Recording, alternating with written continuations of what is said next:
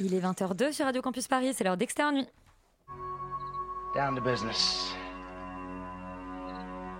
I got my wild cherry diet Pepsi, and uh, I got my blackjack gum here, and I got that feeling. Mm, yeah, that familiar feeling that something rank is going down out there. Oui, non, non, vous vous trompez pas, il s'agit bien d'une apostrophe. hein.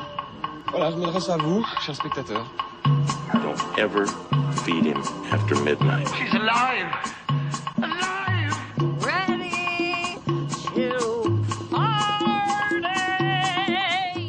Sorry, Dave. I'm afraid I can't do that. I'm a man. Well, nobody's perfect. Qu'est-ce que c'est faire C'est pas quoi faire. Les acteurs sont à l'aise dans leur personnage, l'équipe est bien soudée, les problèmes personnels ne comptent plus, le cinéma règne. Vers l'infini et au-delà Ce soir, l'équipe d'Externe Nuit reçoit l'actrice Céleste Brunkel qui nous a éblouis dans le premier film de Sarah Succo et qu'on a retrouvé avec plaisir sur le divan dans Thérapie. Dans cette émission qui promet d'être musclée comme Superman, Russell T. Davis s'attaque au sida dans sa nouvelle mini-série It's a Sin, Almodovar se mesure à la voix humaine de Cocteau et Salto se frotte au roman culte d'Agatha Christie, Ils étaient 10. Armé des meilleures intentions comme toujours, Netflix met à jour un scandale d'escroquerie dans le domaine des admissions universitaires dans le documentaire Varsity Blues. Et je vous promettais Superman, plus de trois ans après la sortie initiale de Justice League, Zack Snyder reprend les manettes de son film pour en signer une director's cut longue de 4 heures. Alors rend-il justice à l'univers d'ici et Joss Whedon mérite-t-il qu'on se ligue contre sa version tronquée? Notre équipe de super-héros enfile ses collants et répond à toutes vos questions. L'avantage, c'est qu'on est déjà masqué. Externe c'est parti.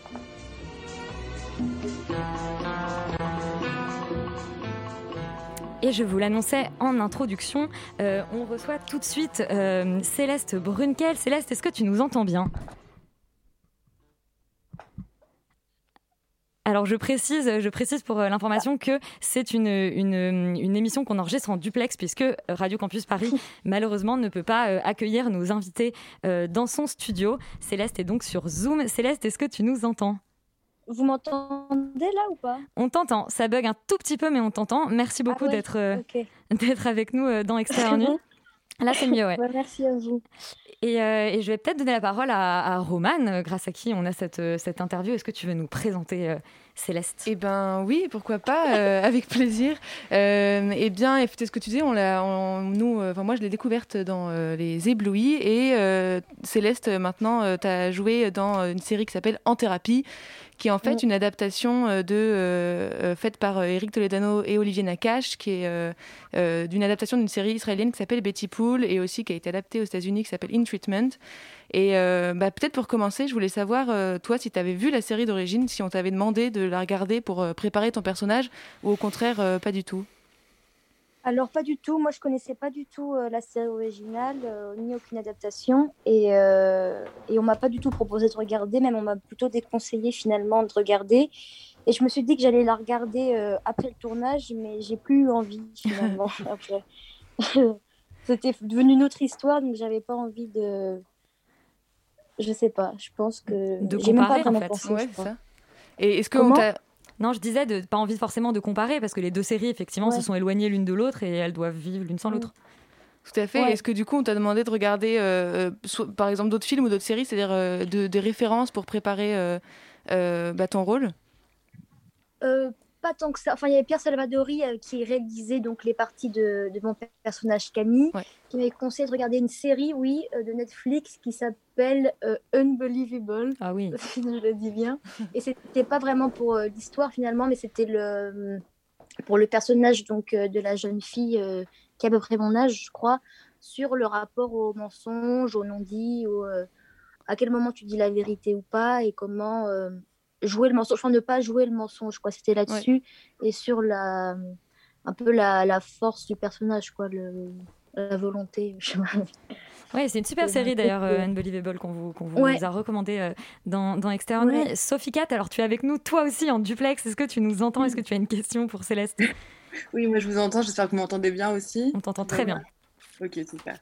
Euh, bah écoute, non, Céleste, moi je me posais une question. C'est euh, une série donc, euh, où très clairement l'espace est restreint et aussi du coup, de certaine manière, le corps est un peu contraint à rester quasiment immobile. Et je me posais, enfin, je me demandais comment, comment on s'empare d'un personnage en fait qui, qui, bouge, qui bouge quasiment pas et comment on trouve une liberté dans, dans, une dans un dispositif de cet ordre-là Bah justement, on en trouve beaucoup des libertés euh, dans ces contraintes-là parce que euh, justement, plus de contraintes, plus, enfin, plus tu peux prendre de liberté dans ce champ réduit. Parce que quand tout est possible, finalement, tu fais pas grand-chose.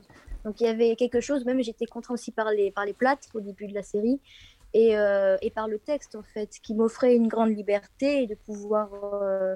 Enfin, je sais pas, j'ai pas du tout ressenti ça comme une contrainte et finalement...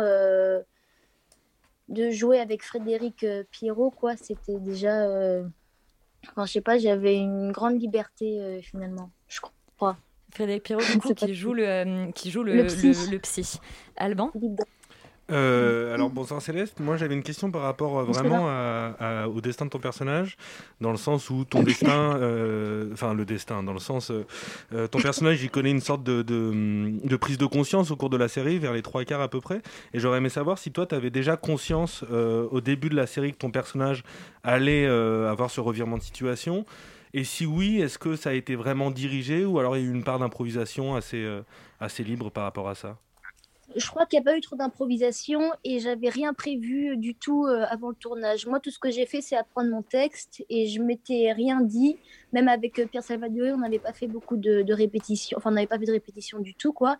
Et comme on tournait dans l'ordre, il y avait une, enfin, l'évolution du personnage, elle se voyait autant que moi, comme, quand je, comment je commençais à être à l'aise avec le personnage, avec l'équipe, avec Frédéric et Pierre, comment la communication, elle se mettait bien en place. Et donc finalement, ça s'est fait très naturellement, quoi. Euh, Et puis euh, je- après, je me rappelle plus bien, mais je crois que Pierre dirige vraiment très bien, quoi. Donc euh, ça allait. euh, ce déblocage, il se faisait très naturellement à- en suivant le texte, en l'accompagnant et euh, juste en suivant l'évolution du truc, quoi, dans ce lieu unique. D'accord. Merci. Je- ouais. Non, non, c'était très clair. Yuri? Oui, et euh, moi je, je voulais savoir à quel stade tu, euh, tu étais un- intervenu en fait dans le euh, dans- à quel stade de la production de la série tu étais tu avais tu étais intervenu puisque c'est une série de 35 épisodes donc euh, qui j'imagine a mis beaucoup Ouais. de temps à s'écrire. Et est-ce que on parle de- donc tu parles beaucoup du travail que tu as fait avec Pierre Salvadori sur les épisodes qui concernent ton personnage mais est-ce que tu as également euh, ouais c'est ça. Est-ce que tu as également euh, vu eu, eu contact avec les autres réalisateurs avec avec les scénaristes? Peut-être avec- Mm. qu'est-ce que comment s'est passé Les le travail en amont de la série? Les scénaristes, non, je les connais, euh, je, je les connais pas vraiment finalement. Euh, j'ai dû les, enfin, je les ai croisés. Enfin, oui, je les ai croisés, mais on n'a pas, euh, je les ai pas vus pour la préparation ou quoi. Et euh, je suis arrivée pour faire euh, des castings en fait avec Elsa Pharaon que je connaissais euh, d'avant grâce aux éblouis. Avant même que j'ai un agent quoi, elle m'avait mis sur les castings dans thérapie. Et, et Pierre Salvadori devait pas encore faire ces épisodes-là. Et c'est Olivier Nakache Eric Toledano qui, qui réalisent certaines parties, mais qui aussi, je crois, qui, comment on dit, ils supervisent un peu tout, quoi. Et c'était eux aussi au casting que j'ai rencontrés et qui ont un peu suivi euh, l'histoire et qui ont conseillé Pierre. Et après, euh, Pierre devait faire un choix entre deux comédiennes. Donc euh, oui, en amont, enfin c'était, euh, je crois, euh, l'été 2019, quoi. J'ai été prise à cette période-là, donc euh, à peu près six mois avant le tournage, je crois, un truc comme ça. Donc euh, je suis arrivée assez tard finalement, je crois. Laurent? Euh, oui, bonsoir. Euh, merci d'être venu. Encore Trop une de fois, Bah, trop bonsoir. trop- merci d'être venu. Euh, mais, mais on ne remercie jamais assez. Euh, je... Non, il y a- quelque chose que moi j'ai trouvé très intéressant dans la série que je trouve que tu joues avec pas mal de juste, enfin beaucoup de justesse et de manière assez réussie. C'est euh, le rapport que le personnage a à la compétition et cette espèce de, de volonté toujours de, de réussir, etc. Et, et je me suis demandé en fait euh, jusqu'à quel point c'est quelque chose que toi tu avais connu dans ton parcours en tant que comédienne. Est-ce que c'est un truc qu'on retrouve en fait, cette espèce de volonté de compétition, un peu euh, d'être un peu supérieur, etc. euh, dans, en tout cas dans le milieu des jeunes comédiens qui démarrent, qui veulent, euh, qui veulent, qui, qui font des, prennent des cours de théâtre quand ils sont jeunes, etc. etc. Ouais. Bah alors moi, je pense que c'est vraiment, du... enfin, je sais pas si c'est, on peut appeler ça de la composition, mais euh, la compétition, c'est pas vraiment mon fort, quoi. C'est un peu euh, l'inverse de moi. J'ai aucune, euh, je suis pas trop dans cet esprit-là du tout, en fait. Bah tant mieux. Pas du tout. Donc c'était assez intéressant de faire ça, de faire cette, de sorte cette nageuse comme ça qui a que ça dans sa vie, parce que à la fois elle, euh, j'aime bien parce qu'elle est pas du tout prétentieuse non plus, quoi. Elle, ra- elle ramène ses trucs machin, mais elle, enfin c'est toute sa vie, quoi. Je sais pas. Mais moi j'ai pas cette, euh, même pour moi j'ai pas la même, le même rapport au métier d'acteur que que le personnage de Camille a avec euh, la natation. Enfin c'est pas toute ma vie. Voilà. Et ben, du coup, bravo pour Et- l'interprétation. Ouais, merci. Roman? Euh, oui, moi j'avais une question parce que du coup on parlait de, de Pierre Salvadori qui a réalisé euh, tes épisodes euh, uniquement et, Ouais. euh, et puis après la, la série a été aussi en partie réalisée par Eric Toledano et Olivier Nakache qui ont euh, aussi euh, adapté euh, la série. Est-ce que tu peux nous raconter, c'est un peu spécial d'avoir euh, plusieurs euh, réalisateurs et à la fois des créateurs sur euh, une même série, comment cette euh, euh, collaboration s'est déroulée? Est-ce que tu as travaillé ton personnage en amont avec euh, euh, Eric Toledano et, et, euh, et Olivier Nakache ou plutôt avec euh, Pierre Salvadori ou les trois? Comment ça s'est euh, passé? Euh, non, alors après, à partir du moment où j'ai été prise euh, sur la série, Olivier euh, et Eric ils nous ont laissé tranquilles. On a fait notre travail dans notre coin. Et c'était Pierre qui savait et qui euh, faisait comme lui, il pensait que c'était bien. Donc on a fait quelques lectures, enfin on a fait des lectures euh, tous les deux euh, avant. Mais on n'a pas vraiment, enfin on n'a pas répété. Et euh, je sais plus ce que c'était la question. Oui, donc on a, on a vraiment préparé le rôle sur le tournage, quoi. D'accord. En- ce qui était bien, c'est comme Pierre on dans Il y avait un truc, oui, avec Pierre Salvadori, pardon. Et il y avait un truc où, euh, parce qu'au premier épisode, forcément, quand tu arrives chez le psy la première fois, tu es un peu inhibé, timide, un peu euh, soit agressif, soit sur la réserve ou quoi. Donc ça allait avec euh, ma vraie situation de euh, la découverte d'une équipe, d'un acteur, de, d'une- d'être avec une façon de travailler d'un réalisateur ou quoi. Donc je pense que ça, c'était voulu, en fait, de pas trop savoir avant. Ouais, et ça c'est vrai que c'est un avantage que donne le, le tournage en huis clos que de pouvoir euh, tourner effectivement Ouais. dans, dans l'ordre. Euh, Sophie Cat, je crois que tu as une question euh, qui porte aussi bien sur En thérapie que sur le premier film dans lequel euh, Céleste a joué, Les Éblouis. Oui, parce que j'avais beaucoup aimé euh, Les Éblouis. C'était aussi euh, bravo Mm. pour ce film, Céleste. Merci. Euh, un très beau film qui m'a beaucoup touchée.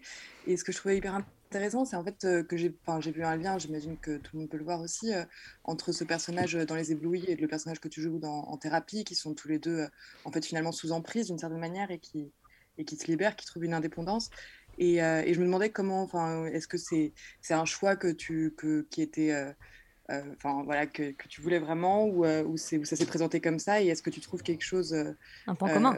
de particulier d'un oui bah, en commun et de particulier à jouer dans ce, ce type de rôle Euh, alors, bah, déjà, c'est pas moi qui ai choisi. Vous, vous m'entendez? Oui, oui, on t'entend très bien.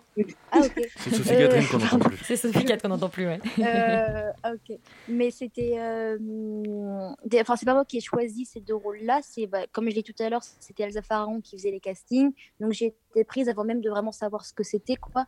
Et euh, c'était pas. euh, Enfin, j'ai fait les essais, mais sans vraiment savoir pour les deux, pour les deux films.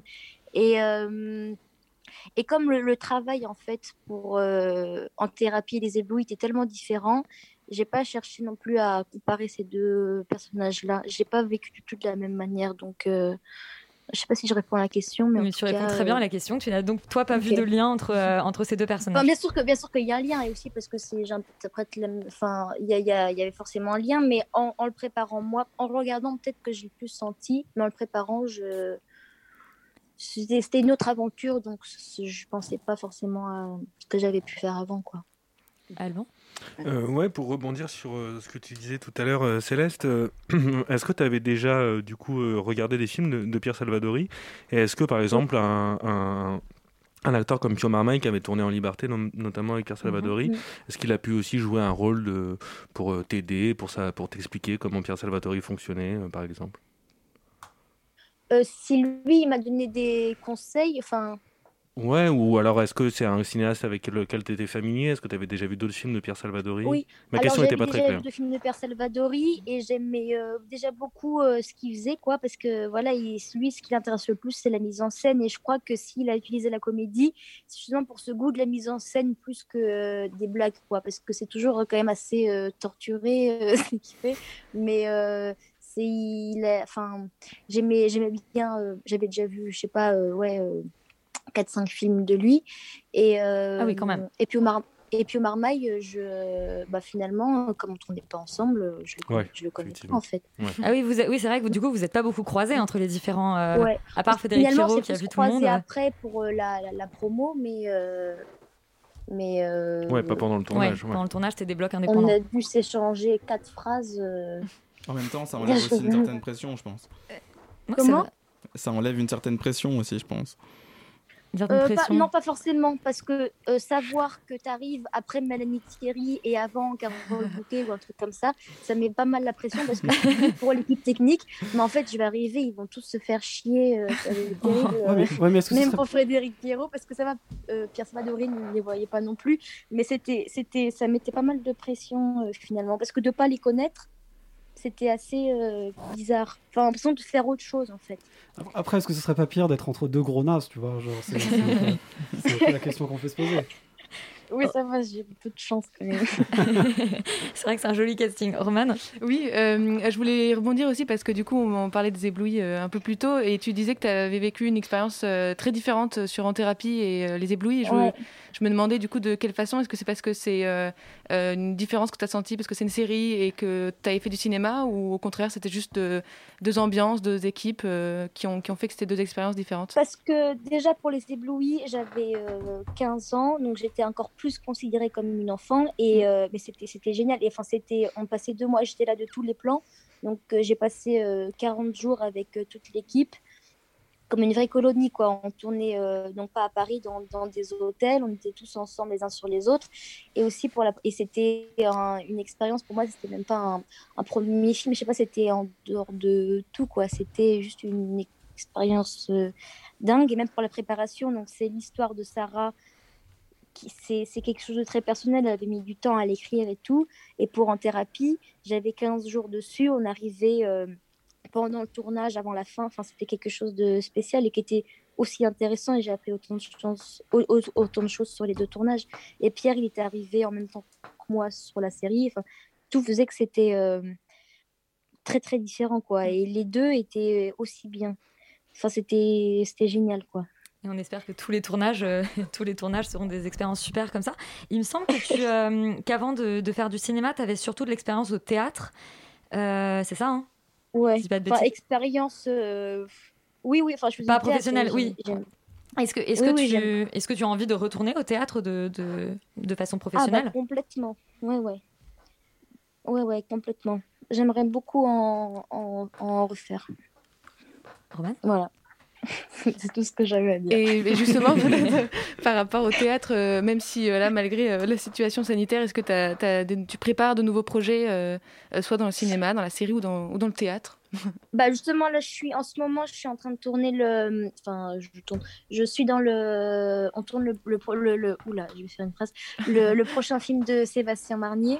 D'accord. Donc qui, qui s'appelle Origine du mal et euh, donc on fait ça dans le sud et le tournage est fini dans fini bientôt et cet été aussi je vais tourner donc là c'est après en thérapie ça a permis des choses euh, assez cool quoi Ouais.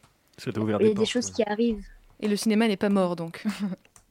non. le cinéma, va- pour, la- pour- en tout cas pour la production de films, cette année ça va. Mais je crois que cette année prochaine ça va être plus compliqué. D'accord. Mais après, ouais. bon, il y a des embouteillages, mais pour les tournages, il y, en- il y en a énormément qui, se- qui se font. Mais ça va être l'année prochaine où ça va être. euh, où il y aura des retombées plus compliquées, je crois.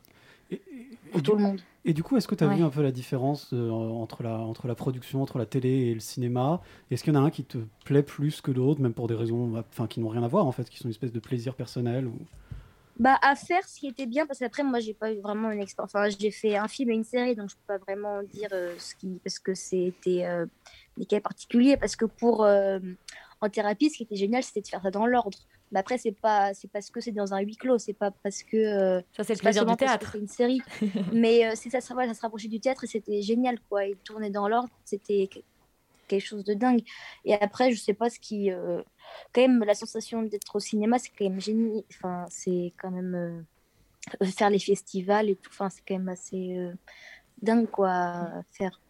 Enfin, Ouais, Mais aussi, c'est un truc intéressant de dire que tu te retrouves euh, à la télé euh, chez les gens, quoi, dans leur salon. C'est vrai qu'il y a un rapport peut-être plus familier au personnage de, euh, de, de télé qu'au personnage de cinéma. Charlie Moi, j'avais une, une petite question sur. Et euh, les gens ont plus le temps de. D'apprivoiser le temps, personnage. en fait, peut-être. Ouais, d'apprivoiser le personnage, de, de- d'avoir une relation familière avec ce personnage-là et les personnages. Ouais. ouais. Moi, j'ai juste une petite question sur la- le tournage dans Thérapie. Sur un épisode de Mhm. 20 minutes, par exemple, c'était à peu près euh, quelle portion euh, de- d'un épisode que vous faisiez par jour? Alors, on faisait, je crois, 15 minutes euh, utiles par jour. 15 minutes utiles par jour? Ah oui, c'est En général, énorme. c'est euh, deux Ah ouais. ou trois, je crois. Ah ouais, Ouais, ouais. c'est Et c'était un jour et demi euh, pour, par épisode. Et euh, voilà. Mais du coup, il y avait beaucoup de prépa, Mais- enfin, beaucoup de répètes, beaucoup de. Non, aucune répétition. Enfin, on a fait des lectures, mais on était directement dans le, Ouais. dans le truc, quoi. Et c'était avec deux caméras. Mm. Donc ça, c'était pas mal aussi de faire des trucs un peu... On a... En fait, finalement, on avait... euh, Bon, après, je sais pas pour euh, ce qui est euh, de l'équipe technique et tout, mais je- enfin, moi, j'ai l'impression qu'on avait finalement le temps. Mm. Mais c'est vrai que 15 minutes, quand on entend ça, 15 minutes, c'est le temps de, de, de minutes utiles sur, euh, sur des quotidiennes comme Plus belle la vie. Ça paraît énorme pour effectivement une série de, du niveau d'en-thérapie, mais, euh, mais voilà, c'est le plaisir du, euh, du décor quand il y a des bons acteurs, Et on n'a a pas besoin de acteurs. faire, euh, Merci, beaucoup Céleste d'avoir été avec nous. Qu'est-ce qu'on peut te souhaiter, toi, pour, pour la suite de ta carrière? Des rôles différents. bah, la santé. Ah, la santé, bah, t'as raison. C'est pas... Le principal, c'est pas la carrière, c'est le reste. Euh, bah, Et, merci. de, et de revenir sur Extérieur Nuit, peut-être. Et de revenir. Pour- Oui, en vrai. projets, encore. En studio En, studio, enfin. En pour studio, boire des coups après, quoi. c'est quand même Ouais, c'est vrai que c'est plus sympa. Bon bah merci beaucoup. Bah, Euh, merci à vous. Et puis à bientôt sur, euh, Ouais. sur Radio Campus Paris. Le, premier film dont on parle ce soir, euh, c'est Justice League. Alors trois ans et demi après euh, la version tronquée signée Joss Whedon, Zack Snyder reprend euh, les manettes et signe son director's cut longue de 4 heures. On écoute la bande-annonce de Justice League.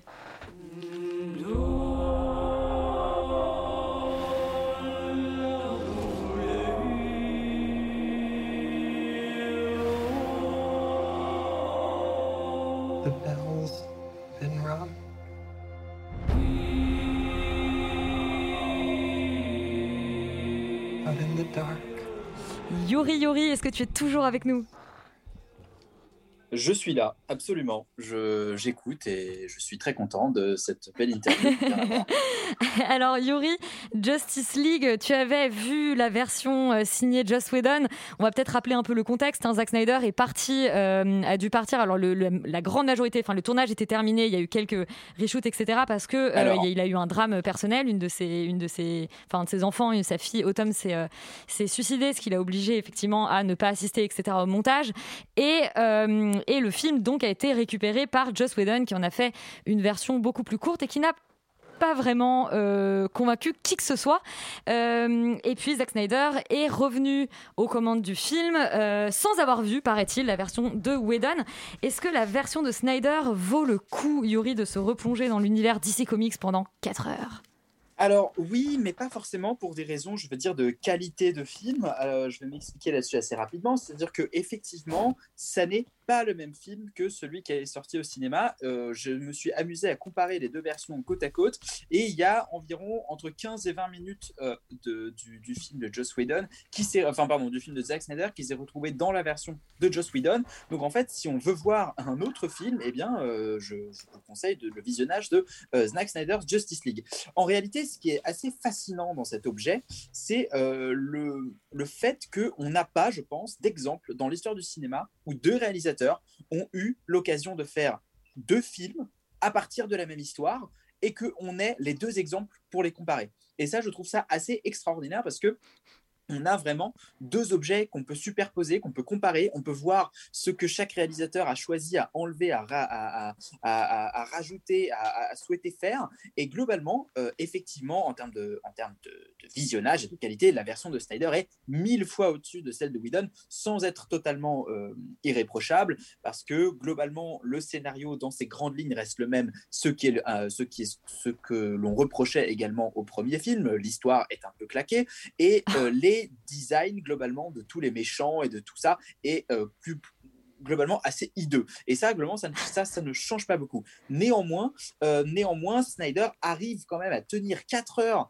euh, pendant ce, pendant ce film-là, avec un souffle, avec une sorte de tristesse aussi et de tragique. Et ça, je pense que c'est euh, assez lié à son, à son drame personnel parce qu'il y a énormément de références en fait dans la bande son, dans les choses comme ça, aux chansons que qu'aimait écouter sa fille. Donc on sent une sorte de voilà de, de, de tristesse, de, de, de tragique, de drame personnel, d'intime et qui, qui se joue en fait dans ces quatre heures. Et ça, je trouve ça assez intéressant. Et de la même manière que en fait, c'est assez intéressant d'avoir deux objets filmiques totalement euh, différents, mais en même temps un peu identiques euh, qu'on peut comparer. Je trouve ça assez fascinant de se dire que 80% du film en fait existe dans des ordinateurs et euh, est totalement fabriqué en 3D et en numérique. Et donc en fait, pour Snyder, refaire le film, c'était de reprendre des fichiers 3D, de les redessiner un peu d'une autre manière, à sa façon, avec son esthétique, et de recréer un nouveau film. Alors oui, effectivement, il y a des, il y a des, il y a des, il y a des espèces de fulgurances de montage, de ralenti, euh, du ralenti en veux-tu, en voilà, à la Snyder, tous les,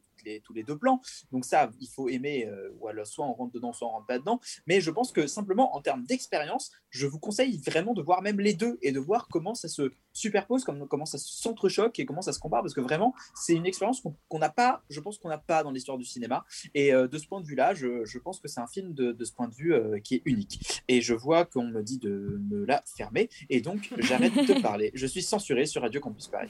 Mais tu n'es pas censuré, Yuri. Tu sais, les règles sont les mêmes, même pour les gens à distance. Malheureusement, il y a un temps de parole à respecter, comme dans les débats politiques. Euh, tu disais que ça n'existait pas beaucoup dans l'histoire du cinéma. J'allais dire, sauf pour des types comme Coppola, qui remontent ses propres films. Alors, c'est pas deux cinéastes qui le font différemment, mais c'est Coppola jeune, Coppola vieux, par exemple. Est-ce la même personne? Non, mais surtout, surtout- surtout, est-ce que c'est pourquoi est-ce que c'est jamais bien du coup? Enfin voilà. Oh, la question. je sais pas, je sais même pas de quel- Laurent. C'est vraiment pour troller. Je ne sais même pas de quel film on parle. Et je déteste pas particulièrement Coppola. Yuri parlait de, de tragique. Il y a toujours eu, même avant effectivement le, le suicide de sa fille, un, sens, un vrai sens du tragique chez Zack Snyder qui s'oppose complètement à donc là, sa vision euh, des, de l'univers DC Comics tranche très fortement avec ce que Marvel fait de l'univers euh, Marvel qui est beaucoup plus euh, voilà léger et rigolard. Euh, Charlie, est-ce que Est-ce que, ce- est-ce que ce film est tragique? Non, j'avais pas demandé si le film est tragique, j'avais demandé si, euh, en fait, le projet DC Comics, qui en fait a complètement périclité avec ce film-là, puisqu'on pense qu'il n'y aura jamais de, suite dans cet univers suite à la sortie initiale de Justice League, est-ce qu'on va regretter que l'univers DC Comics ne se déploie pas comme celui Marvel? Euh, je pense pas qu'on va le regretter parce que moi j'ai un vrai problème avec la vision de Zack Snyder euh, sur l'univers d'ici. C'est-à-dire que c'est quelqu'un qu'on a acclamé pour euh, Watchmen, euh, le film qu'il en a fait, et je pense que sa vision a un vrai intérêt pour Watchmen puisque c'est une série qui parle des super-héros mais avec beaucoup de cynisme. Euh, un peu à la manière de la série euh, The Boys. Enfin, on a, on a pas mal de- d'exemples comme ça aujourd'hui de, de- de ce genre d'histoire. Et je pense que l'univers d'ici, euh, en tout cas pour ce qui concerne la Justice League, n'a pas forcément besoin de ça. Et n'a pas forcément besoin de cette noirceur, puisque même si ça se prête bien à un personnage comme Batman, mais ça avait déjà été un peu exploité avec ce Par que Nolan, Nolan. avec Nolan avait fait, voilà. Je pense qu'au contraire, il faut une autre vision que celle de Snyder pour, euh, pour la Justice League en fait. Euh, que ça, oui, ça va bien avec, avec Watchmen, mais Justice League, donnez-nous autre chose. Alors déjà, je pense que euh, il y, a- vraiment ce truc où cette espèce de, de- fibre-là, euh, elle va vraiment complètement étouffer son propos, puisque justement, il y a tous ces, tous ces univers qui sont faits par la même personne, en fait. Et c'est ça qui est dommage. On manque de diversité, et c'est un peu ce qu'essaye de faire Disney avec les Marvel en, faisant des séries, c'est-à-dire d'apporter un peu des nouveaux univers, des nouvelles façons de montrer les super-héros. Et c'est pour moi là, là où il y a un échec chez, chez DC. Alors après, ça reste très très beau. Hein. Bon, c'est quand même 10% de, de slow-mo, mais c'est quand même des, des- des magnifiques tableaux. Donc euh, quand on C'est parle quand même de, plus beau de- que Aquaman. Euh, c'est pas très compliqué, mais euh, C'est un film de l'univers d'ici. mais euh, non non non mais en fait ce que, ce que je trouve incroyable c'est vraiment que c'est cette espèce de tableau comme ça au, au ralenti. Il y a vraiment ce truc de, de, de- de tra- tragédie grecque de les montrer comme des comme des titans comme des comme des espèces de dieux. Ça, ça marche très très bien mais du coup ça reste des belles images ça, ça reste un beau clip.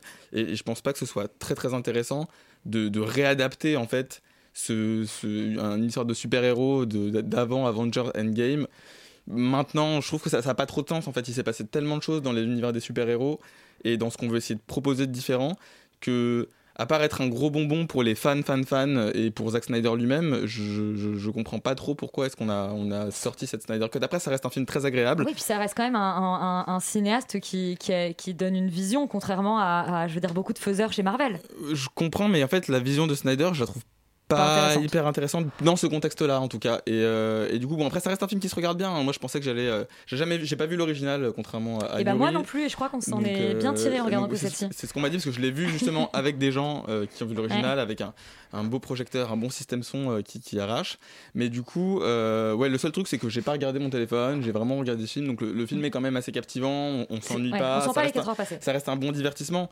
Mais après, ça, ça, ça a pas révolu, ça a pas, ça a pas inventé l'eau chaude quoi à ce niveau-là. Je me suis pas senti me dire ah oh, mon dieu mais enfin un film de super-héros avec une vraie vision autoriste et tu n'as pas ressenti le même choc que devant The Dark Knight de c'était pas c'était pas un A24 voilà c'est comme ça. C'était pas un Sundance et eh ben on vous encourage en tout cas à plutôt regarder euh, la version de Zack Snyder et à jeter je pense aux oubliettes ah la version de Joss Whedon. Joss Whedon qui à mon avis de toute façon ne réalisera plus jamais rien parce qu'il a quand même beaucoup de casseroles, de, casseroles ce, ce, monsieur euh, revirement total on va parler de Pedro Almodovar qui adapte du Cocteau, euh, la voix humaine.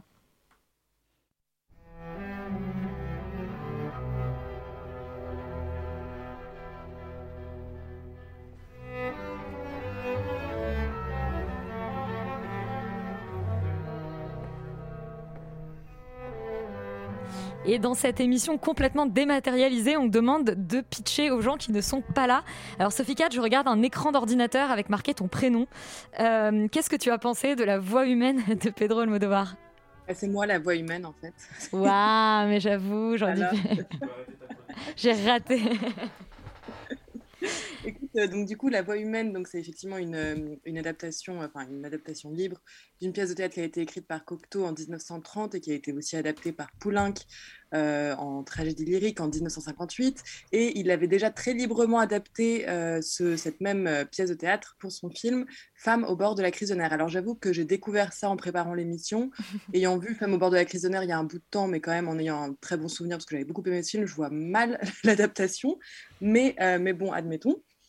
Et, euh, et, donc, euh, donc euh, cette, cette, pièce de théâtre, c'est l'histoire, c'est un seul en scène avec une, une, femme qui parle au téléphone avec quelqu'un qui, on présume, est un ancien amant, une rupture amoureuse très douloureuse et, et, et des et voilà, et beaucoup de, de, de, tragique dans cette, dans cette rupture amoureuse-là. Et donc, Almodovar en fait quelque chose d'assez.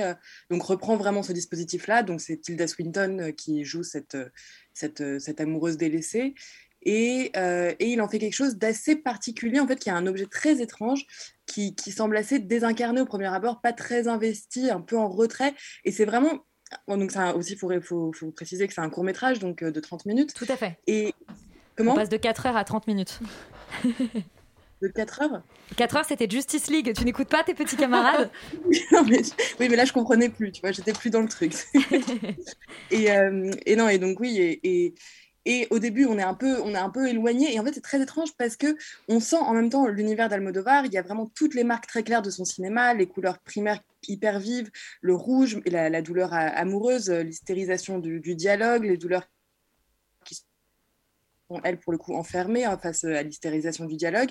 Et, pourtant, il y a quelque chose de très, très froid parce que ces couleurs vives sont froides et, tout est froid. Et il y a aussi le jeu, donc évidemment, avec le réel, la pièce de théâtre, parce que finalement, on s'aperçoit assez vite que, euh, que cette femme euh, vit dans un espèce de décor de théâtre qui est sur une scène et parfois on sort de ce décor, parfois on y rentre, on y rentre, on oublie qu'on est sur un décor. Enfin, il y a vraiment tout un jeu comme ça très très très particulier et, vraiment c'est ça qui moi m'a le plus frappé, c'est euh, ce côté almodovarien mais, euh, mais sans ses caractéristiques premières. Et, en fait, il y a quelque chose de très touchant finalement dans ce film où on dirait presque une forme de, on a presque l'impression d'assister à une forme de testament aussi dans cette forme, enfin dans, dans, cette volonté de revenir au, court métrage après avoir fait, euh, je sais pas combien de longs métrages. Il y a, y a quelque chose de très touchant et de très déstabilisant en fait, et aussi parce que même par exemple les, donc les couleurs sont froides, les, les poses sont beaucoup plus marquées, on sent aussi la, la, la, vieillesse en fait de Tilda Swinton, on sent quelque chose de presque désabusé. Et, en fait, je pense que c'est vraiment plus un film à, voir, euh, pas, nécessairement sur le sujet même de la rupture amoureuse, mais sur un, metteur en scène qui regarde son propre cinéma et qui regarde où il en est arrivé, ce qu'il a fait et qui, se met un peu en retrait de ça. Et il y a quelque chose de vraiment très intéressant et dans ce jeu de double, de réel, d'irréel. Et, finalement, ce, cet échappatoire à la fin, sans vouloir trop, trop spoiler non plus ce qui se passe, mais, mais voilà, et, aussi donc un testament de, d'Almodovar, mais finalement quasiment aussi un, testament de Tilda Swinton, qui, à un moment donné, euh, a ses paroles assez, assez dures, où elle parle de son métier d'actrice, donc elle est, elle est, enfin, son personnage est une actrice euh, aussi, et des rôles qu'on lui propose, et du fait que, avec beaucoup d'ironie, elle, elle parle de ce, de, du fait que euh, que c'est ce, les, personnages de, son, de, femmes âgées, euh, de son âge en tout cas, euh, se redeviennent euh, à la mode et, et, que pourtant elle se sent comme un fantôme de, de, ce qui a plu et que, et je la cite, de ce mélange de folie et de mélancolie. Et, et c'est vraiment touchant en fait, il y a vraiment quelque chose de, de très, de très violent finalement dans ce, dans ce film. Et, et voilà, et je pense que, que c'est vraiment un, un, film hyper intéressant à voir pour, mais j'ai pas envie de dire que ça va conclure euh, l'œuvre d'Almodovar, parce que j'adore Almodovar et j'ai envie de voir ses autres films. Mais il y avait, quelque chose aussi, il y, y, y, avait, pas de de vraie drôlerie. Enfin, la seule drôlerie qu'il y avait, c'était ce côté cynique qu'on peut voir du coup aussi euh, chez euh, Tilda Swinton euh, quand, elle dit, quand elle dit ces choses-là. Et, et, donc, c'est très étrange. C'est un objet vraiment très étrange, mais, mais que je recommande. Bah, tu nous recommandes ce court-métrage, La voix humaine. Alban, tu l'as vu aussi. Est-ce que tu es un fan d'Almodovar, toi? J'aime beaucoup Almodovar. Ouais. Je ne sais pas si je suis un fan d'Almodovar, mais j'aime beaucoup Almodovar, effectivement. Alors moi, toi, tu as employé le mot de testament, euh, Sophie Catherine, avec lequel je dois dire que je ne suis pas forcément d'accord, parce que je vois pas trop en quoi ce film est un testament. Je pense peut-être plus un manifeste à la limite, dans le sens où effectivement, comme tu l'as très bien dit, on a un petit peu toutes les lubies du cinéma d'Almodovar, toutes les couleurs, la passion amoureuse qui est portée à l'écran, le, le, le, le, sorte de métafilm aussi par rapport à, par rapport à ce qu'elle dit, le métier qu'elle fait, etc.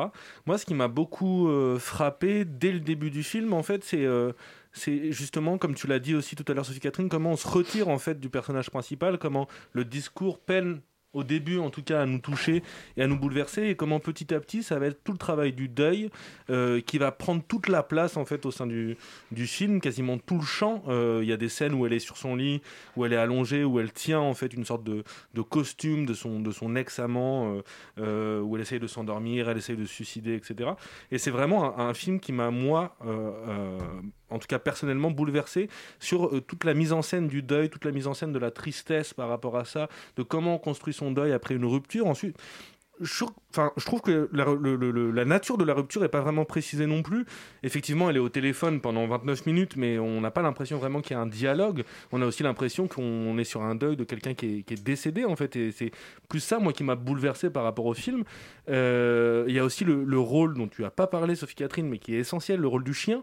Euh, il y a un chien, dans le, un berger australien, pour être exact, dans le film, oh. qui est. Euh, qui est absolument euh, ravissant, et très mignon et qui a un rôle un petit peu important. Il y a une scène au début qui m'a vraiment vraiment ému en fait où elle essaye de, de séparer en fait de, de, de tous les de, tous les souvenirs qu'elle avait en fait avec son, son ex-amant. Et à un moment donné où elle essaye de, briser euh, euh, les verres, briser les vases pour essayer de d'évacuer en fait la douleur. Et finalement le chien va quand même se, se venir se poser sur ces débris, sur ces cassures comme si rien n'empêchait en fait la douleur d'arriver. J'ai trouvé que c'était voilà une sorte de très beau manifeste par rapport au cinéma de, Pedro Almodovar qui est vraiment toujours en pleine d'émotions, pleine de, d'hystérie presque par rapport à ça.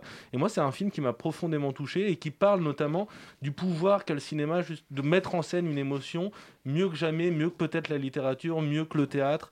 En tout cas, euh, on, on, arrive à rentrer dans ce point de vue d'Almodovar qui nous permet de, de, de, de voilà, de, de, s'élever de, de, de, ressentir, euh, de saisir par les émotions euh, la question du deuil. Et ça m'a vraiment bouleversé pour ça. Alors, testament ou manifeste, je vais pas te poser la question, euh, Romane, choisis ton camp. Non, moi, j'ai, en plus, j'ai pas, j'ai pas tant vu une forme de deuil, mais j'ai, par contre, totalement, je me retrouve dans ce que raconte Alban sur, et d'ailleurs Sophie Catherine aussi, sur le, le, théâtre, en fait, sur l'espèce de mise en scène. C'est un réalisateur qui regarde sa mise en scène et qui et qui ne fait que ça. Pour moi, le court métrage parle euh, les questions de théâtre tout le temps en fait. C'est-à-dire que par exemple, Almodovar fait le choix de montrer tous les faux décors, c'est-à-dire que euh, ça se passe dans un théâtre abandonné, on voit le studio, on voit le papier carton, comme si en fait euh, Almodovar ne cherchait pas du tout à cacher la, théâtralité et l'artificialité euh, de sa mise en scène, pour au contraire mieux nous plonger dans une réalité. Et, et cette réalité, c'est celle du personnage de, Tilda Swinton, c'est qui va qui va justement mettre en scène et vivre sa rupture amoureuse de manière très théâtrale. Et en ça, en fait, on est complètement avec le personnage principal parce que euh, elle vit ça de manière euh, euh, artificielle en fait. Elle va mettre en scène son propre deuil, là où c'est là où je te rejoins Alban, en tout cas sa propre rupture amoureuse. Et d'ailleurs Almodovar va plus loin dans ce procédé-là puisque on n'entend pas l'amant qui est au téléphone et on ne le verra pas non plus, quitte à se demander tout le long s'il ne s'agit pas en fait que d'un coup de théâtre, c'est-à-dire qu'on ne sait même pas s'il y a quelqu'un au bout du fil. Euh, et on peut se demander d'ailleurs si euh, Tilda Swinton, puisqu'elle est sur un théâtre abandonné, n'est pas en train de faire, de jouer la comédie, etc. Et ça rend le spectateur très actif. Et c'est pour ça que c'est un, objet assez rare, effectivement, parce qu'on on se demande en permanence, euh, on imagine en permanence la conversation qui a lieu, et on est en quelque sorte l'interlocuteur de Tilda Swinton, qui, qui dialogue avec nous presque. Donc. Euh, donc ça, c'est très particulier, c'est très agréable pour euh, le spectateur, je trouve. Et comme euh, en plus c'est avec, avec un filtre Almodovar, c'est comme d'habitude tristement flamboyant, c'est-à-dire que c'est du pur mélodrame avec des couleurs vives et exacerbées qui, qui sont utilisées pour cacher en fait toute la dépression du personnage principal, comme c'est souvent le cas dans les... Au contraire, pour la transcender. pour la transcender sûrement. Voilà, enfin, en tout cas, moi j'ai trouvé que c'était un, un, court métrage très étrange, très inventif et, euh, et très coloré. Et où est-ce qu'on peut le voir, ce court-métrage La Voix humaine? On peut le voir, on peut le louer en fait. Euh, il est fait, en disponible en VOD sur Canal, il me semble, et sur Universiné, euh, des plateformes euh, payantes. Euh, ouais, juste sur Universiné, il me semble que euh, il y a des bonus qui sont ajoutés au film. Tout à fait, il y a une euh, interview, en fait, Une euh. interview de Tilda Swinton, Pedro Almodovar et le. Il y a un autre. euh, C'est le journaliste. hein. C'est le journaliste? Ouais, ouais. Ok, super. Ah, Bah, Sophie, voilà. Sophie Cat nous a dit quelque chose. Non, je, je disais oui, il y, a- il y a une autre personne. Il y a une personne, une journaliste, très certainement. Euh, merci la voix humaine, Sophie Cat, euh, de nous avoir donné ton avis sur le, sur le Almodovar. On va partir sur le territoire des séries avec la mini-série It's a Sin, nouvelle création de notre, euh, notre baby, Russell T. Davis. So, where do you see yourself in five years' time? What do you want to be doing? What's the plan? I just want to be happy. I want to learn everything. I'll be stinking rich. He's going to London. London. London. I'm getting out of here. I'll be staying at 23 Piss Off Avenue, London. W- Alors Russell T. Davis, on ne compte plus euh, ses séries, mais c'est entre autres le créateur de Queer as Folk et puis euh, très récemment de Years and Years dont on avait parlé euh, ici. Euh, sa nouvelle série It's a Sin euh, raconte le, les années SIDA. C'est un peu ça, ça raconte un peu l'histoire d'une euh, d'une bande de potes euh, homo à Londres dans les années 80.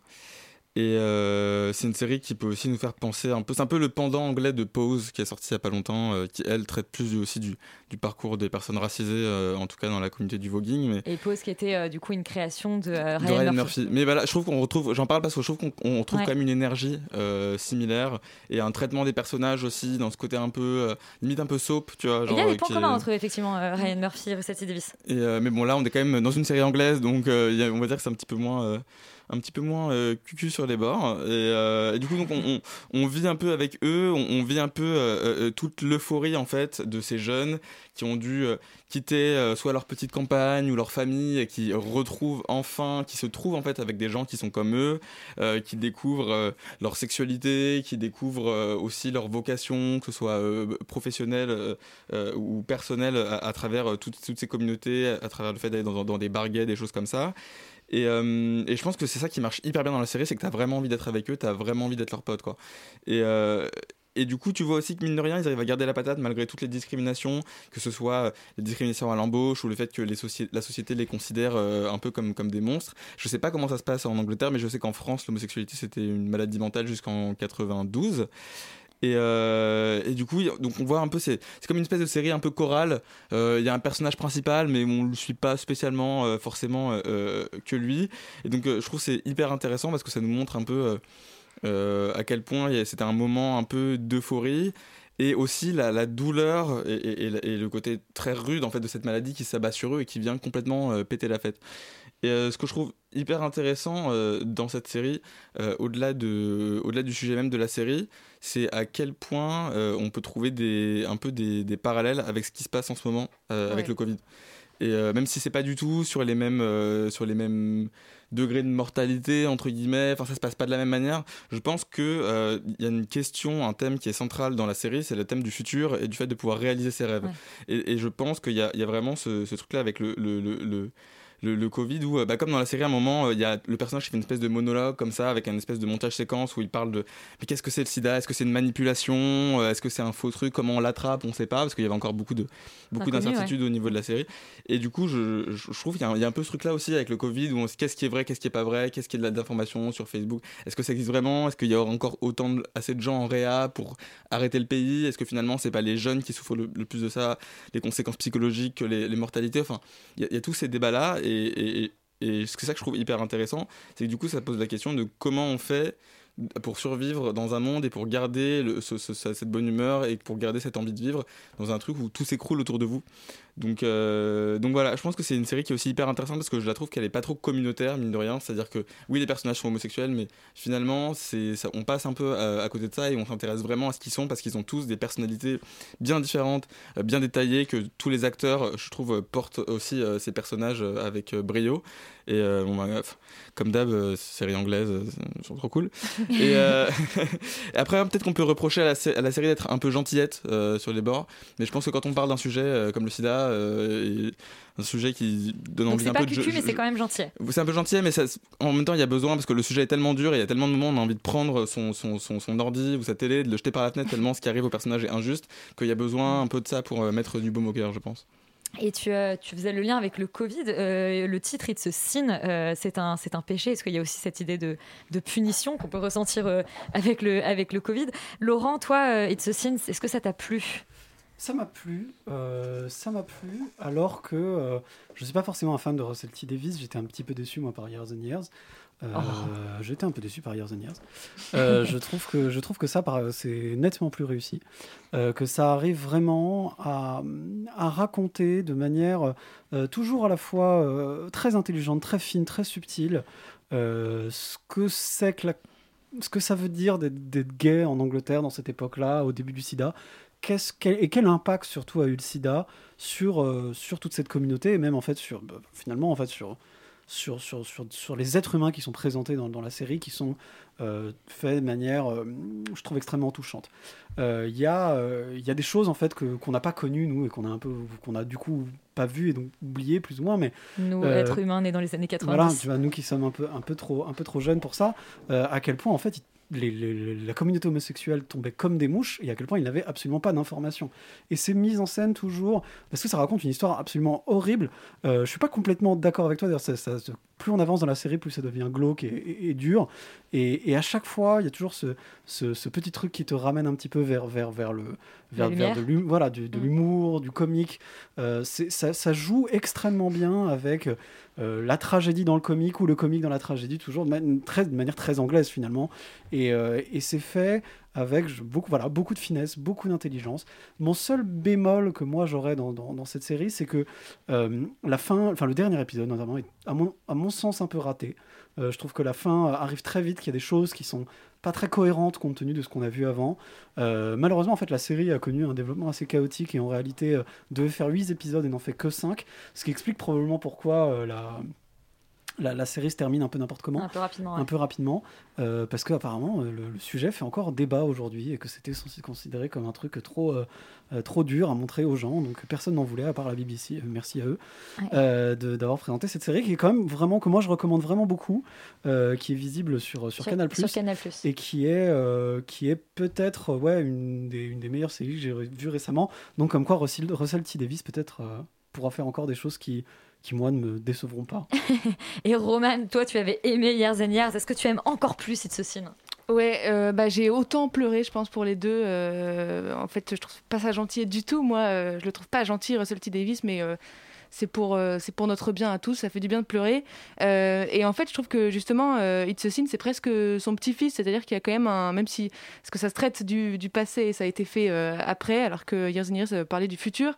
Il y a un dialogue entre les deux, je trouve, qui fonctionne extrêmement bien. Les deux séries se répondent, notamment déjà dans le ton. C'est-à-dire que c'est comme dans Years and Years, il y a en permanence, on est sur un fil tragique et à la fois optimiste et dynamique. Je pense que c'est ce côté gentil en fait dont on parle. mais C'est pas.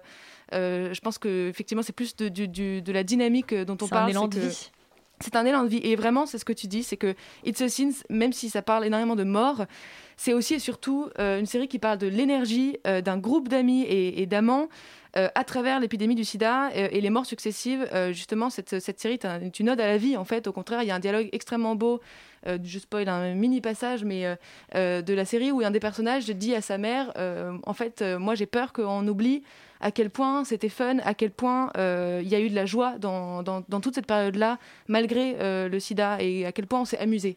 C'est ce que le personnage dit, et la série parle vachement de ça. Et euh, Russell T. Davis est vraiment un, génie du, pop tragique, c'est-à-dire qu'il arrive à nous faire pleurer et nous, émouvoir en même temps. À nous faire rire en même temps. Et c'est euh, euh, malgré tout une série qui, euh, qui, qui parle, même si elle parle d'une époque, je trouve que ces héros arrivent à rester très intemporels. C'est-à-dire que c'est des personnes que moi j'avais l'impression de connaître. C'est-à-dire que je me disais, bah, c'est des gens contemporains, qui, c'est ce qui rend la série encore plus tragique parce que dès qu'on les voit tomber un par un et qui disparaissent, c'est de plus en enfin, c'est- bien plus dur. Et ce que tu disais aussi par rapport au titre de la série, It's a Sin, c'est évidemment, il y a un jeu de mots là-dedans, puisque le péché euh, euh, qu'on entend quand on regarde la série, c'est euh, l'homosexualité dans une Angleterre homophobe des années 80. Alors que ce qui est dénoncé, et le vrai péché qui est dénoncé par Russell T. Davis, c'est euh, la désinformation dont on parle, en fait. C'est-à-dire que euh, il faut aller, euh, le, un des personnages, il faut qu'il aille jusqu'à New York pour aller trouver euh, une- de la littérature, des journaux qui parlent un petit peu de ça correctement. Et c'est là où, effectivement, il y a un écho très fort avec le Covid, où moi, j'ai pas pu m'empêcher de le voir avec. Même si ce c'est pas aux. États-Unis qu'il y a les bonnes informations. Non, pas forcément. Mais en tout cas, il y a une désinformation partout et qui, qui ressemblait un petit peu à celle qu'il y avait avec le sida. Donc, moi aussi, je, je vous recommande chaudement It's a Sin. C'est un, un vrai petit bijou dans la même continuité que, que Years and Years et très musical. On l'a pas dit d'ailleurs, mais c'est une série qui, euh, pour ceux qui aiment la musique, qui, ça va vous réjouir. Et c'est que 5 épisodes et c'est sur Canal+. Alban, toi, tu t'es aventuré sur Salto pour regarder la nouvelle adaptation euh, du roman d'Agatha Christie. Ils étaient 10. Euh, on écoute la bande-annonce. Attendez, attendez, attendez. Vous avez tous commis un crime? Et toi Bah arrêtez de flipper, les gars On passe à la télé, là Là, on nous regarde D'ailleurs, je sais pas où vous êtes, hein Mais la vie de ma mère, que personne me la fout à l'envers, ok Regardez Alors, ils étaient 10, énième adaptation euh, du roman d'Agatha Christie. Salto s'y frotte et Skill s'y pique. C'est le pire jeu de mots, je pense, que j'ai jamais fait. Et j'étais en train de, enfin, j'étais en train de réfléchir à comment j'allais réagir à, à ce jeu de mots, et euh, heureusement que tu as précisé. Euh, alors oui, c'est une série effectivement qui est, euh, qui est librement inspirée de- du roman d'Agatha Christie. Ils étaient 10, euh, anciennement appelé, qui ne s'appelle plus d'ailleurs pour des raisons évidentes, les dix petits nègres. D'ailleurs, c'est à cause de cette série qu'ils ont choisi le titre Ils étaient 10 en français, paraît-il. D'accord. Moi, j'ai aussi entendu qu'apparemment il y avait une autre proposition quasiment à la sortie, à la parution du roman. la Qui était- ouais. Et euh, Attends, j'ai jamais compris le titre original pour être Moi non plus. Bah, j'ai eu cette conversation hier soir d'ailleurs. Bref. Ah bah. Euh, du coup, c'est une série qui a été réalisée par Bruno Doga et Jeanne Le Guillou et ça fonctionne. J'étais plutôt étonné. Euh, moi, je suis assez, euh, assez client euh, en général des séries qui adaptent Agatha Christie ou des séries policières de manière générale. J'avais déjà regardé une première adaptation, une adaptation anglaise de La Ils récente 10 de la BBC de la BBC Qui était super. qui était vraiment génial donc j'avais quand même des, placé mes attentes euh, assez euh, j'avais des attentes assez élevées par rapport à cette série. Et le moins que je puisse dire c'est que j'ai été complètement pris en fait dans la série ou du moins sur les trois quarts de la série. Donc bien sûr c'est un petit peu grossier les personnages sont un petit peu trop appuyés ils sont tous un petit peu trop caricaturaux. Donc on retrouve Samuel Le Bihan Guillaume de Tonquédec on a Marianne euh, Marianne Pénicourt, je crois. Euh, Denicourt, excusez-moi. Ouais. Marianne Denicourt, euh, pardon. On a Roman Boringer, Virginie Ledoyen, le père de Roman Boringer. Enfin voilà, il y a toute une flopée euh, d'acteurs euh, assez connus, disons, par le monde du, du cinéma et du cinéma français. Et voilà, je pense que euh, l'histoire est bien amenée, le, le suspense est bien amené. J'étais assez étonné vraiment d'être pris par les histoires respectives des personnages. Donc ils se retrouvent sur une sorte d'île euh, déserte. On est en- dans un mix entre Colanta effectivement Agatha Christie, euh, euh, une sorte de, ouais, de, de, de, de, télé-réalité un petit peu comme ça, où il devrait avoir des missions pour pouvoir s'en sortir. Et, j'étais, euh, voilà, ça m'a agréablement surpris. Ensuite, petit bémol, c'est vraiment, la, sans faire de spoil, la fin de la série qui est, à mon sens, complètement ratée. C'est-à-dire qu'ils ont pris 10 minutes à peu près pour nous, nous expliquer le pourquoi du comment. Ça aurait mérité au moins la moitié ou les trois quarts du dernier épisode. Donc c'était un petit peu rapide rapport à ça, mais sinon les acteurs sont plutôt bons. Euh, des belles découvertes aussi au niveau des acteurs. Euh, je me souviens plus du tout de leur nom, malheureusement, mais euh, une jeune actrice qui est presque un des personnages principaux qui est assez intéressant. Laquelle? Une italienne, Marina, Mathilda Lutz, je Mathilda Lutz, ouais, qui était dans Revenge, le film. Qui était dans le film Revenge, voilà, qui, qui, qui joue extrêmement bien dans, dans cette série.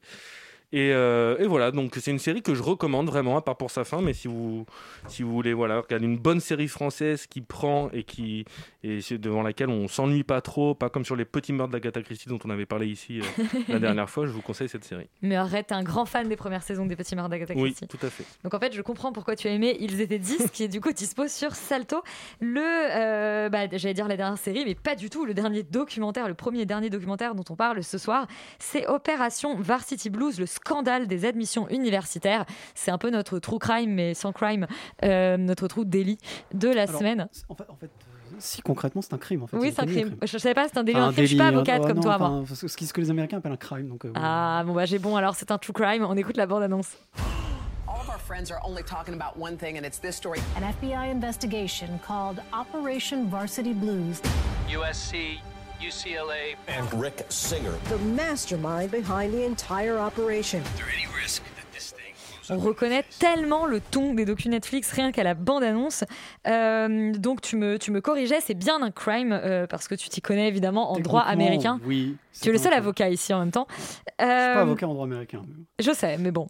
Euh, donc oui, Opération Varsity Blues, euh, c'est un documentaire qui raconte justement le fameux scandale des admissions, comme le dit le titre d'ailleurs, dans les grandes universités américaines où on se rappelle euh, des actrices, enfin Kelly Loughlin et quelques, je sais plus quels acteurs, enfin avaient, des enfants qu'ils avaient envoyés là-bas, des gens qui étaient des, des, des, comment dire, des patrons ou des, avocats ou des gens comme ça qui avaient pour quelques centaines de milliers de dollars envoyé leurs enfants dans des grandes universités américaines alors qu'ils n'en avaient pas du tout les notes ni les capacités. Euh, en fait, c'est un documentaire qui fait un choix déjà euh, euh, formel assez curieux, c'est-à-dire que ils ont repris les transcriptions des procès et donc des enregistrements qui ont été faits par le FBI, des, des conversations téléphoniques et les font jouer par des acteurs. Donc c'est ah un documentaire qui est plein de reconstitutions et en fait, euh, ce qui pourrait être absolument affreux et interdit, parce que les, les documentaires avec des reconstitutions, c'est en général une immense catastrophe, euh, passe à peu près parce que comme c'est comme c'est contemporain, finalement, euh, il n'y a probablement pas un budget colossal qui passe dans les décors et dans les costumes, donc on arrive à faire un truc qui a, tient à peu près la route et qui a à peu près de la gueule. Donc ça. Tu veux dire, c'est pas des nazis qui montrent des cartes du doigt? Exactement. Euh, donc c'est pas trop mal, euh, même si je trouve que c'est un choix un petit peu, un petit peu discutable. Euh, après derrière, je trouve que le documentaire est malheureusement un peu trop superficiel. Il aurait pu aller un peu plus au fond de, en fait, pourquoi est-ce que le scandale des admissions universitaires, en fait, c'est plutôt même le scandale du fonctionnement des universités aux États-Unis et de comment est-ce que leurs admissions fonctionnent avec, avec en fait, ce qu'ils expliquent, c'est qu'en gros, et ce qui est assez curieux dans le documentaire et comment c'est mis en scène, c'est que des gens euh, seulement un peu riches essayent d'accéder à ce que des gens vraiment très très riches qui peuvent donner des dizaines de millions de dollars euh, peuvent faire pour, pour envoyer leurs gamins à Harvard. Et du coup, euh, il y a une espèce de backlash autour de cette idée que les riches vivent dans un autre monde, etc. etc. C'est pas inintéressant, j'aurais aimé que ce soit mieux, mais si le sujet vous intéresse, c'est quand même plutôt bien fait, donc pourquoi pas et tu te fais interrompre pour voir le générique de fin. on me censure, on y revient. Je veux dire la vérité, donc on me l'interdit. Avec Parcoursup d'ailleurs. Tout à fait. Euh, c'est la fin d'Extérieur Nuit ce soir. On se dit évidemment à la semaine prochaine. Euh, merci à tous. Merci à Colin d'avoir réalisé l'émission. Et puis dans un instant, c'est la bringue. Donc surtout, vous restez sur Radio Campus Paris.